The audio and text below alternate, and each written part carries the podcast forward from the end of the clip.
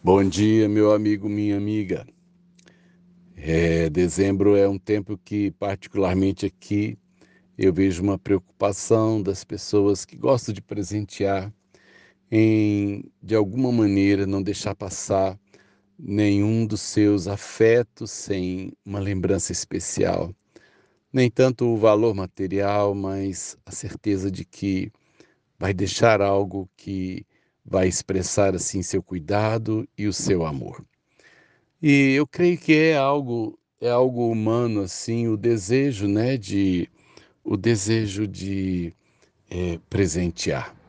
E de alguma forma é, eu vejo esse esse desejo de agradar aquilo que gerou pela primeira vez na Bíblia a palavra oferta é, quando Caim e Abel desejam agradar o Senhor com alguma coisa da sua vida.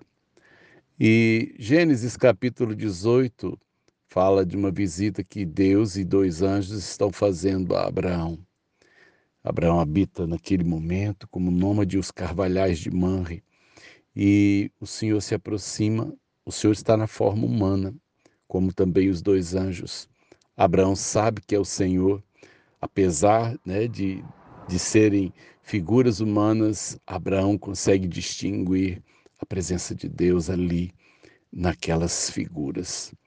E o que eu acho interessante é que Abraão diz assim: Antes de o senhor passar adiante, eu queria vou trazer água para lavar os seus pés. Eu quero que o senhor repouse aqui um pouco e eu vou preparar uma comida para o senhor. E eu pensei aqui a respeito disso. Algumas vezes já refleti sobre isso. Primeiro, eu não sei se Deus estava com os pés sujos. Segundo, Deus não precisaria descansar para seguir adiante. Terceiro, Deus não precisaria comer, porque Deus é Deus, né? Ele não precisa do que nós carecemos. Mas o Senhor aceitou de Abraão aquilo que ele expressou seu desejo de cuidado. Eu acho isso muito, muito especial. Eu creio que nós não temos muita coisa para dar para Deus. É como presentear o Senhor, como presentear aquele que fez tudo e que tem tudo. É tão complicado isso como agradar a Deus. E assim, portanto, eu creio que Deus receba, Deus receba toda expressão de amor. Deus aceita da nossa parte tudo aquilo que é humano, mas que é colocado diante dele como o melhor que nós temos. Eu me lembrei que anos atrás, é, quando no Jardim Esmeralda só existiam crianças, uma congregação muito simples, muito pobre, e aqueles meninos faziam questão de comemorar meu aniversário. Tinha todo um movimento de vender abacate vender bucha. É, era uma maneira deles fazerem algum dinheiro e depois alguém completava e fazia um bolo. Esse bolo era pequeno, geralmente depois também ah, se comprava um refrigerante médio, esse refrigerante era para mim.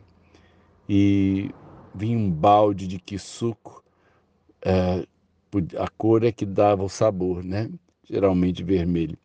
E aquele balde era servido então para as crianças, mas para mim vinha é, um refrigerante médio. E os presentes também às vezes vinham. Eu ganhava sabonete, ganhava copo americano, ganhava caixinha da sorte, acho que vocês não sabem o que é isso, é, era uma caixinha que vinha com uma surpresa dentro. A gente abria, tinha uma coisinha. É, às vezes eu ganhava um lápis já usado. Mas sabe de uma coisa? Eram os presentes mais ricos que talvez eu já tenha recebido na minha vida, porque representavam o que havia de melhor na vida deles. É, estamos em dezembro e talvez agora eu te pergunte o que você vai dar ao Senhor por todos os benefícios que você tem recebido. como presentear o Senhor com aquilo que represente meu amor e minha gratidão. Deus não precisa de nada do que eu tenho. E Deus tem tudo o que eu tenho. A única coisa que Ele quer, portanto, é meu amor, é minha expressão de amor. E Jesus ainda disse: O que vocês fizerem a um dos meus pequeninos, eu recebo como se fosse para mim. São duas dicas importantes se você quer dar um presente para Deus. Primeiro, dê o que você tiver de melhor. Nem sempre o, o que eu tenho de melhor custa dinheiro. E segundo, tem muito pequeno que está à espera de um presente e Deus disse que se fizer por eles, ele recebe como se fosse para si. Sérgio de Oliveira Campos, pastor da Igreja Metodista Goiânia Leste, Graça e Paz.